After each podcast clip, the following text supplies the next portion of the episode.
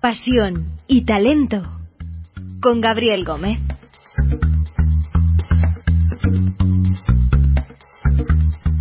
Las palabras amables pueden ser cortas y fáciles de decir, pero sus ecos son realmente infinitos. Madre Teresa. Hola, bienvenidos a nuestro décimo programa eh, y los que nos quedan, por cierto. Hoy me vais a permitir compartir con vosotros eh, algo que ha sido desde siempre mi pasión, la comunicación, y más en concreto la comunicación corporativa o la comunicación dentro de la empresa. Eh, para todo esto me acompaña en los controles Juan da Cañadas.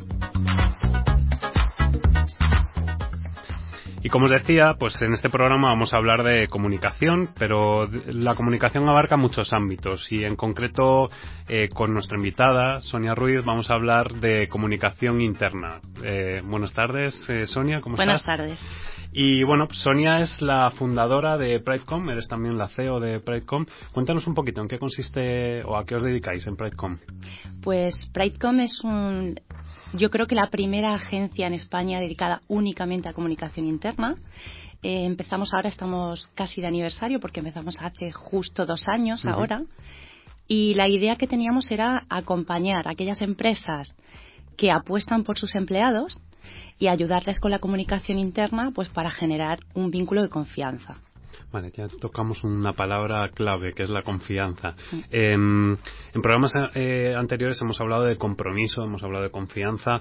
La comunicación, en este caso la comunicación interna, genera compromiso pero cuéntanos, desarrollanos un poco más eso de la confianza. Por supuesto, en la comunicación interna la utilizamos como palanca de compromiso, ¿no? Pero a mí siempre me gusta decir que en realidad lo que hacemos con comunicación interna es establecer un, una relación de confianza entre la organización y su empleado.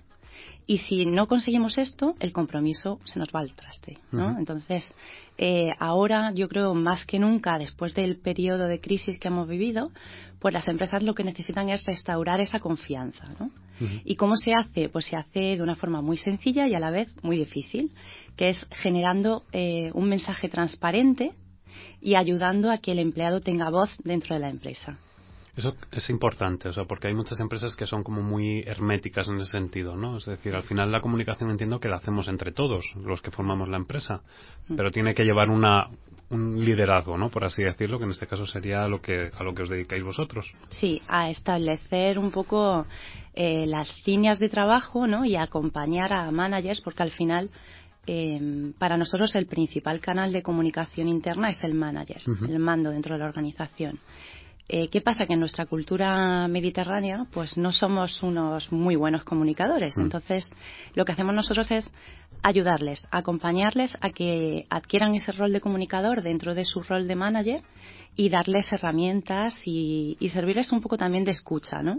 Porque muchas veces están quizá un poco alejados o escuchan lo que quieren escuchar y entonces lo que hacemos nosotros es traducirle lo que está diciendo la organización y ayudarles a construir el mejor mensaje para que se genere ese vínculo. Sí, porque hay veces que dentro de la empresa estamos como en el día a día y, no vemos lo que está pasando a nuestro alrededor o, lo vemos y lo, asumimos como normal o natural y a lo mejor es un mm. problema ¿no? que puede desembocar en...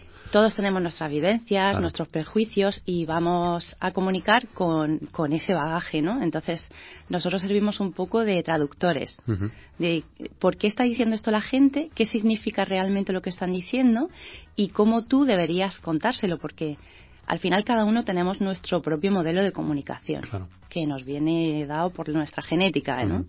Y lo que hacemos es ayudarles a entender que muchas veces se cometen errores o hay fallos dentro de la comunicación porque no somos conscientes de la manera que tenemos nosotros de comunicar y cómo el otro lo está percibiendo. Y eh, cuéntanos, Sonia, ¿qué es para ti el compromiso? Porque estamos hablando de compromiso, pero cuéntanos, para ti, para Sonia, ¿qué, es el compromiso? El compromiso para mí es estar enchufado, eh, sentirse enchufado dentro de su empresa. ¿no? Y esto pues no es fácil de conseguir. Primero, como decíamos, tenemos que, conseguir una cierta transparencia. Eh, el empleado al final necesita saber mm, por qué está trabajando cada día, a qué contribuye y necesita sentirse reconocido. Porque al final eh, la mayoría de la gente está dando algo más de lo que se le exige en su puesto de trabajo. Entonces, ese reconocimiento para nosotros es muy importante y forma es uno de los pilares del compromiso, claro está. Claro, porque hay veces que, que, trabajas o vas a la oficina a trabajar y dices, mm, bueno, tengo que sacar este proyecto o este otro proyecto, pero no sabes para qué o, o, por qué, ¿no? En este caso vamos a utilizar un poco palabras de coaching, el mm. para qué y el qué. Mm. Eh, claro, hay un momento en el que también necesitas tener un feedback de por parte de la empresa para que te digan, oye, esto vamos por este camino, vamos hacia este, esta meta, ¿no? En, mm. ese sentido. Y la comunicación interna entiendo que es, que es esa, esa, esa vara, ¿no? Que, que, nos dirige hacia, hacia dónde, hacia la finalidad de la empresa. Mm.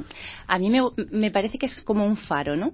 Es algo así como un faro, porque dentro de la organización tenemos tendencia eh, por, pues no sé, por la, por la trayectoria que lleva la, propia empresa, tenemos tendencia a hacer como silos, ¿no?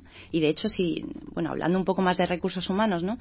Eh, cuando nos fijamos en unos niveles de desempeño o comentamos a un empleado qué es lo que esperamos de ellos, nos vamos a la tarea. Nos vamos a un proyecto concreto. Entonces es muy difícil para el empleado ver que es, cómo ese proyecto impacta en, el, en la rentabilidad de la empresa o cómo esto puede ayudar a conseguir esos objetivos estratégicos pues que para la mayoría de la gente eh, son muy lejanos, ¿no? Claro, al final esto es un engranaje, entonces lo que yo hago, si, si lo hago en equipo o si lo hago de manera individual, eso puede afectar al trabajo y el desempeño de mis compañeros que le puedo o beneficiar o perjudicar incluso, ¿no? En ese sentido. Claro. Eh, bueno, ¿tú crees, em, y aquí estamos los dos en, este mundillo de la comunicación, eh, ¿crees que la comunicación se ha convertido en una habilidad estratégica dentro de las compañías? Completamente. Sí. sí. Cada día más, nosotros, por ejemplo, hacemos mucha formación a managers. Y yo creo que cada día más los, los propios departamentos de recursos humanos lo ven como una competencia y una habilidad muy necesaria cuando, sobre todo, gestionamos equipos. Porque eh, entiendo por lo que me estás diciendo, eh, trabajas con departamentos de recursos humanos, pero tú has sido, o eres DIRCOM en este caso, y tiene que haber una muy buena relación y muy buen feeling entre recursos humanos y el departamento de comunicación, entiendo, ¿no? Básico. Sí, de hecho siempre está la típica pregunta de ¿dónde debe estar la comunicación interna? ¿En recursos humanos o en dirección de comunicación? Yo creo que eso es un debate que no lleva a ningún sitio. es como lo de marketing y comunicación en general, ¿no? ¿Eres director de marketing o de, o de comunicación o ambas? claro. Eh, no lleva a ningún sitio. En realidad, el, Departamento de Comunicación Interna es algo transversal y que está ahí para apoyar y para dar servicio a diferentes áreas. ¿no? En este caso, recursos humanos, pues, por supuesto, es un aliado principal. Pero también es verdad que sin una buena política de recursos humanos, la comunicación interna no sirve de nada. Eh, porque al final terminamos creando mm, esa especie de comunicación muy rosa, ¿no? que solo cuenta lo positivo y eso es lo peor para la, confianza. Sí, porque en una comunicación interna también entra la comunicación de crisis, la comunicación de pues despidos o rescisiones de contratos y demás, que, que hay veces que no se, no se tienen en cuenta en, ese, en esa comunicación rosa que decías, ¿no? Sí. Y bueno, eh, Onda CRO es una radio online, entonces me gustaría también saber qué papel están jugando las nuevas tecnologías en, en todo este proceso de comunicación interna también de la comunicación externa, pero como estamos hablando muy concretamente de comunicación interna, ¿qué papel juegan las nuevas tecnologías? Pues yo creo que son una palanca para la comunicación ahora, hoy en día, ¿no? Porque, em, a ver, hoy la comunicación interna y externa, yo creo que no, que no hay una barrera. que hay una única comunicación y que si le damos voz al empleado, pues va más allá de la frontera de la empresa, ¿no? Y ahí es donde las herramientas 2.0 tienen un rol muy importante. También es verdad que está costando un poco. Desde mi punto de vista, las empresas españolas todavía tienen reticencias, ¿no?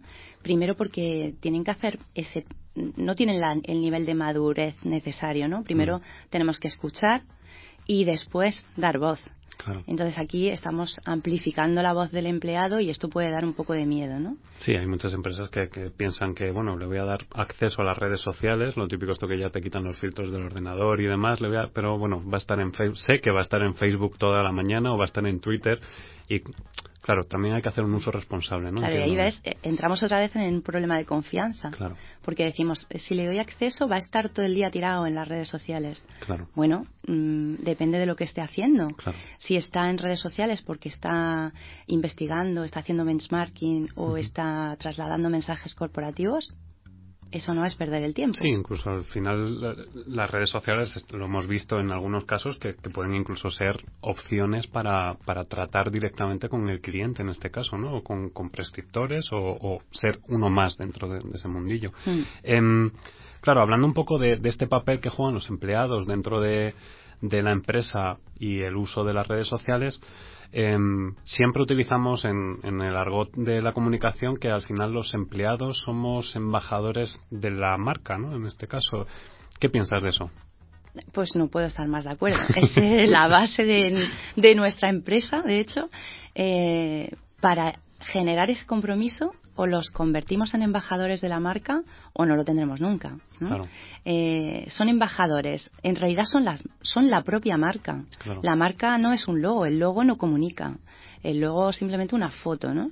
El que comunica realmente y el que eh, cuando la marca comunica, comunica a sus empleados. ¿Cuál es la diferencia? Que hasta algunos, hace algunos años el que comunicaba era el director general y ahora nos estamos dando cuenta de que genera muchísima más credibilidad el mensaje de un empleado que el de la dirección. Por eso se están abriendo puertas, ¿no? Porque vemos que al final eh, todos funcionamos un poco por, por recomendación. Si yo me necesito comprarme un coche, eh, te aseguro que no me voy a leer las revistas especializadas. Voy a preguntarle a mis amigos qué coche me aconsejan. Igualmente, si necesito eh, tomar una medicina homeopática o eh, quiero un crédito al consumo, pues seguramente me parezca mucho más creíble lo que digan los empleados de estas empresas que lo que dice su mensaje corporativo. Sí, al final estamos viendo que incluso en temas de turismo y demás, al final las recomendaciones, por ejemplo de mi nube y otras plataformas que hay, eh, al final eso es lo que lo que está o TripAdvisor o sea, es lo que está pesando en, en algunas empresas para que decidas si quieres ir a de vacaciones a tal sitio o si quieres coger una empresa. Yo tuve un caso de, de una compañía de alquiler de coches que, que, es española y que al final el revuelo que, se, que monté en las redes sociales por el mal servicio generó que tuviesen que tomar medidas, pero al final eso yo creo que es como una pequeña lucha. Siempre decía la gente, ¿no? a ver qué haces y tal. Pero también es un, punto ese de estamos todos en igualdad de condiciones en las redes, ¿no? Y, es importante eso, el, conocer y saber también que hay posibilidades de reclamar, ¿no? De, hmm. esto. Otorgar la palabra al final es otorgar el poder. Claro, hmm. claro. Em, te quería hacer otra pregunta, Sonia. Eh, ¿Es la comunicación interna una forma de hacer más competitiva una empresa? Completamente. De hecho, está demostrado en empresas que consiguen medir, y esta es una de las patas eh, más débiles que tenemos en comunicación interna, cuando se hace una buena medición de resultados, vemos que las empresas que mejor comunican son aquellas que obtienen mayores beneficios, beneficios eh, financieros. Esto es difícil. A todos los directores generales, cuando se lo contamos, abren los ojos y los oídos y dicen quiero saber más. Luego es un poco difícil ponerse de acuerdo sobre cuáles van a ser esos indicadores y los KPIs que vamos a medir para ver cómo realmente impacta, ¿no? Porque no es un impacto único y directo. Yo mejoro mi comunicación interna, con lo cual eh, mejoro el compromiso, mejoro el rendimiento de la gente, estoy impactando en indicadores como satisfacción de cliente, eh, fidelización, retención y, por lo tanto, mejoro la rentabilidad. Sí, que al final es un, es, un todo suma, ¿no? En este caso. Y la comunicación interna es, importante. Em, hablabas de los directivos. ¿Qué miedo puede tener un directivo a la hora de, afrontar una comunicación fluida con sus empleados? O darles voz, como decías. Pues es esa pérdida de poder. Eh, nosotros eh, cuando trabajamos con empresas que tienen, que empiezan a hacer comunicación interna, aunque parezca raro, hay muchas empresas que están empezando ahora. Vemos que mm, tienen mucho miedo con el lenguaje. Entonces le hacemos una propuesta de texto y enseguida están corrigiendo la coma, eh, esta palabra no es exactamente, tenemos que cambiar 25.000 veces. Entonces dices, fíjate qué importante el lenguaje cuando eh, ha faltado comunicación. Claro. Hay como una especie de déficit. te abre los ojos, ¿no? De repente dices, mm, esto, esto no lo tenía yo en cuenta hasta ahora, ¿no? Claro, y no se quieren equivocar, ¿no? Y piensan que el mínimo error en el lenguaje va a ser una gran crisis.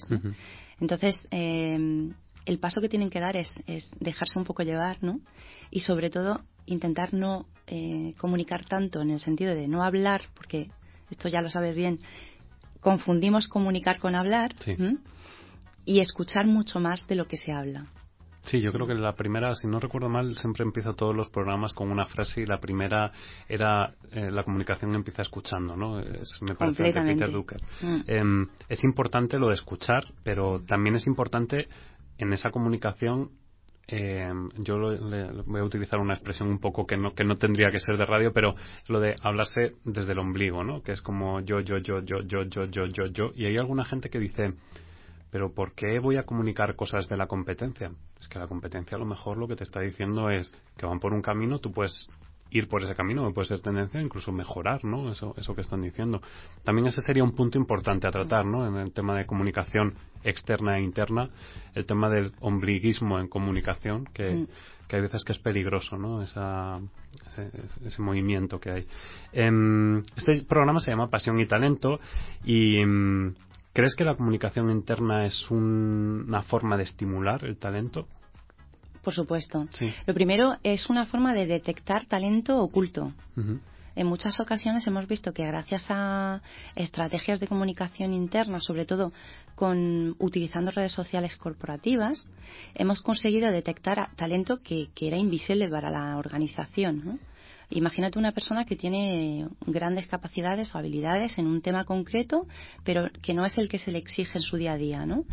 Em, bueno, pues en su entrevista de evaluación o en su nivel de desempeño, pues a lo mejor no va a ser tan visible. Mm. Cuando tienes ahí un potencial talento que solo necesita un altavoz, solo necesita un canal para poder desarrollarlo. Un administrativo que de repente le da por hacer buenos copies y de repente te sale una campaña de comunicación completamente espectacular. Claro.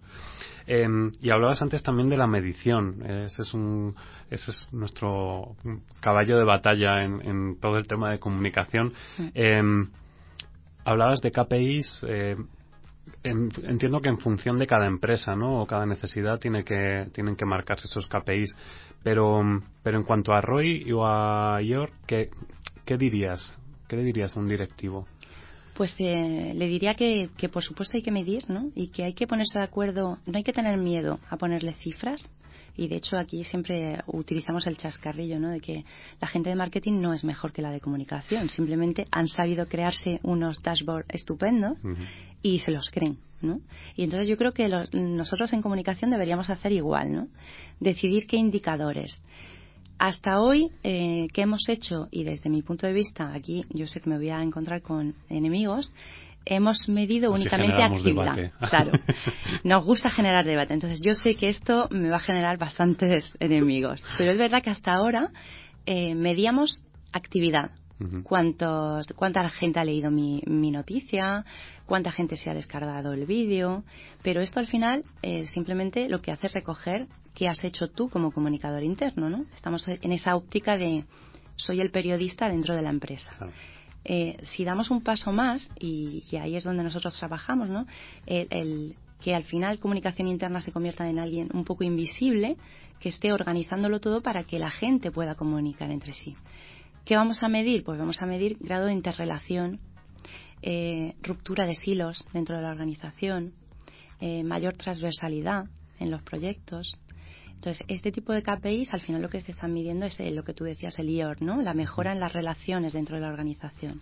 Y solo si conseguimos esa mejora en las relaciones, pues conseguiremos el objetivo común, ¿no? Mejorar la satisfacción cliente, incrementar los ratios de compromiso de los clientes, la fidelización, ganar en cuota de mercado. Eso solo podemos conseguirlo si toda la empresa a la una trabaja por eso. Sí, empleados felices transmiten empresas felices, ¿no? En y este empleados juntos. Comprometidos, claro. Mm. Em, bueno, hace unos días eh, José Manuel Velasco, el antiguo presidente de DIRCOM, em, publicaba un artículo en el que hablaba sobre la presencia de los DIRCOM. esto, además, lo llevo escuchando desde hace bastante tiempo. Mm. La presencia de los DIRCOM dentro de los, em, de los consejos de administración. Mm. ¿Qué opinión tienes de esto? Yo tengo la mía, que es que sí, pero cuéntame, ¿qué, opinión tienes tú? Pues obviamente, ¿no? Eh, me parece muy necesario que, el DIRCOM esté dentro de, un comité de dirección. ¿Por qué? Porque al final el DIRCOM es el guardián de la reputación de la empresa y la reputación eh, va más allá del número de publicidad que saca en televisión o el mm. número de, impactos que puede tener en prensa. La reputación es una de las palancas principales eh, de la rentabilidad de la empresa y, por lo tanto, debería estar en el cuadro de mando del director general. Siempre me ha llamado la atención porque em, cuando he asistido a reuniones de DIRCON y demás, em, y, los artículos que van publicando, se habla de, que la dirección de comunicación o la comunicación es el ADN de la empresa, pero hay muchas veces que la empresa no reconoce el papel del DIRCOM como es un hay veces que lo reconocen como bueno el lanzador de mensajes no en este caso eh, eh, y mm. claro creo que, que, que, está cambiando ¿no? ese comportamiento y, el, también un poco por la presión que estamos ejerciendo todos los profesionales en afianzarnos y profesionalizar, que siempre ha estado profesionalizado, pero demostrar que hay elementos tangibles, como estabas comentando tú antes, del ROI, medibles y demás, que no pasan por marketing, sino que en comunicación también tenemos todo ese potencial y más, ¿no? Sí, pero aquí yo creo que tenemos que hacer un poco mea culpa, ¿no? Sí y otra vez me voy a encargar de, buscarme enemigos. Eh, hasta ahora, eh, la mayoría de los DIRCOM eran periodistas. Periodistas que llegaban con toda su sabiduría del periodismo a la empresa. Y entonces, el, principal rol del DIRCOM, ¿cuál era? Era generar impactos en prensa. Pues esto no es hacer comunicación esto es hacer relaciones con medios. Claro, un gabinete de prensa puro y duro. Claro. Entonces ahí eh, yo creo que sí que los profesionales de ahora en comunicaciones eh, estamos mucho más formados, estamos formados desde el punto de vista de la organización, tenemos más patas abiertas, ¿no? Y trabajamos más temas de organización, de, satisfacción, en el que trabajamos con marketing, eh, tenemos que entender de finanzas, tenemos que ir tener una visión muchísimo más global y más estratégica y entender la comunicación como una palanca estratégica de la empresa, ¿no? Y solo desde ese punto de vista conseguiremos construir una estrategia que pueda ayudar al negocio. Y entonces sí que se entenderá que el DIRCOM esté en un comité de dirección. Claro. Sí, sí, pero para lanzar mensajes, pues bueno, sí es así. Seguimos siendo el periodista interno. Eso es. Em, últimamente estamos viendo muchos cambios en las culturas organizacionales. El Banco Santander, eh, con el cambio de, director o de presidente a presidenta, está cambiando su, su gestión o su cultura corporativa. Eh, ¿Crees que en este caso la comunicación es el ariete que, que permite eso? O, o bueno, también están otros departamentos implicados? Por supuesto, eh, cuando hablamos de cultura, para mí todos los departamentos están implicados. Al final lo que hace comunicación es ponerle palabras a lo que somos. ¿no? Pero tenemos que saber lo que somos. Y eso no lo puede construir comunicación. Mm, a veces se confunde un poco, ¿no? Eh, cuando trabajamos, por ejemplo, nos, nos proponen hacer un proyecto de valores eh, yo siempre digo, bueno, a ver, los valores no nos lo vamos a no vamos a decir los valores que querríamos tener. Vamos a ver cuáles son realmente los, valores que tenemos en la empresa. Y pongámosles un nombre y pongámosles ejemplos concretos del día a día para que la gente entienda, ¿no? Sí, o buscar a lo mejor valores que, sean como objetivo, pero antes de llegar a ese objetivo hay que trabajar los que previamente tienes. Pero o tienes el germen o no te sirve de nada. Yo no puedo decir que soy una empresa innovadora si tengo máquinas de escribir de y si tengo a la gente trabajando de 8 a 2 y trabajan sobre una tarea y punto. No. Entonces hay que primero ser y luego contar y eh, también dentro de toda estrategia de comunicación interna y demás, y de comunicación en general, porque al final íbamos a hablar solo de comunicación interna, pero al final la cabra tiene. Es que no hay fronteras, no hay fronteras. todo. Em, eh, tendría que existir una estrategia multicanal entre comunicación externa, interna, o, bueno, tendría o tiene que existir, ¿no? Debería existir, por supuesto. Y aquí hay ejemplos ya, ¿eh? Hay gente que lo está haciendo muy bien, sobre todo cuando ponemos en marcha programas. Pon, ejemplos de empresas si quieres. Pues. Eh... Si puedes. hay fabricantes de muebles, por ejemplo, del norte de Europa, que lo hacen muy bien. Azules, amarillos. que conocemos bien y que lo están haciendo muy bien, ¿no? Y que están eh, creando una estrategia multicanal. Un saludo a Borja Tatay. están creando una estrategia multicanal en la que lo que hacemos es, desde una plataforma interna, generar los mensajes corporativos y dar voz al empleado para que él los pueda también participar en esa conversación. ¿no? Entonces vemos cómo el mensaje corporativo que hasta hoy ha estado en manos de la comunicación externa, pues se comparte, ¿no? Eh, por supuesto que hay que a ver, yo con esto no digo que haya que abrir las puertas siempre y de cualquier manera. Por supuesto, antes de hacer esto tenemos que tener muy claro un decálogo, una política, tenemos que conocer a nuestras comunidades, porque, pues mira, esto es algo que me gusta decir, no me gusta hablar de públicos, me gusta hablar de comunidades, ¿no? Y creo que eso tiene mucho que ver con la, con la estrategia que nos toca ahora. Y una vez que la gente está informada y formada, pues que se diviertan, ¿no? Que se diviertan con la comunicación y que, y que generen esa conversación 360 que necesita la empresa. Claro. Hacía poco te, seguía en Twitter, eh, ahora nos dices cuál es tu usuario para que te pueda seguir todo el mundo. Eh, hablabas del tema de mm, esto que se habla últimamente de retener el talento que no te gusta nada esa palabra, ¿no?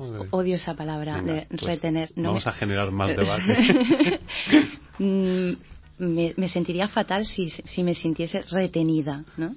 Y creo que para una empresa esto no, no debe ser muy positivo, ¿no? Que, retener a la gente no es muy positivo, ¿no?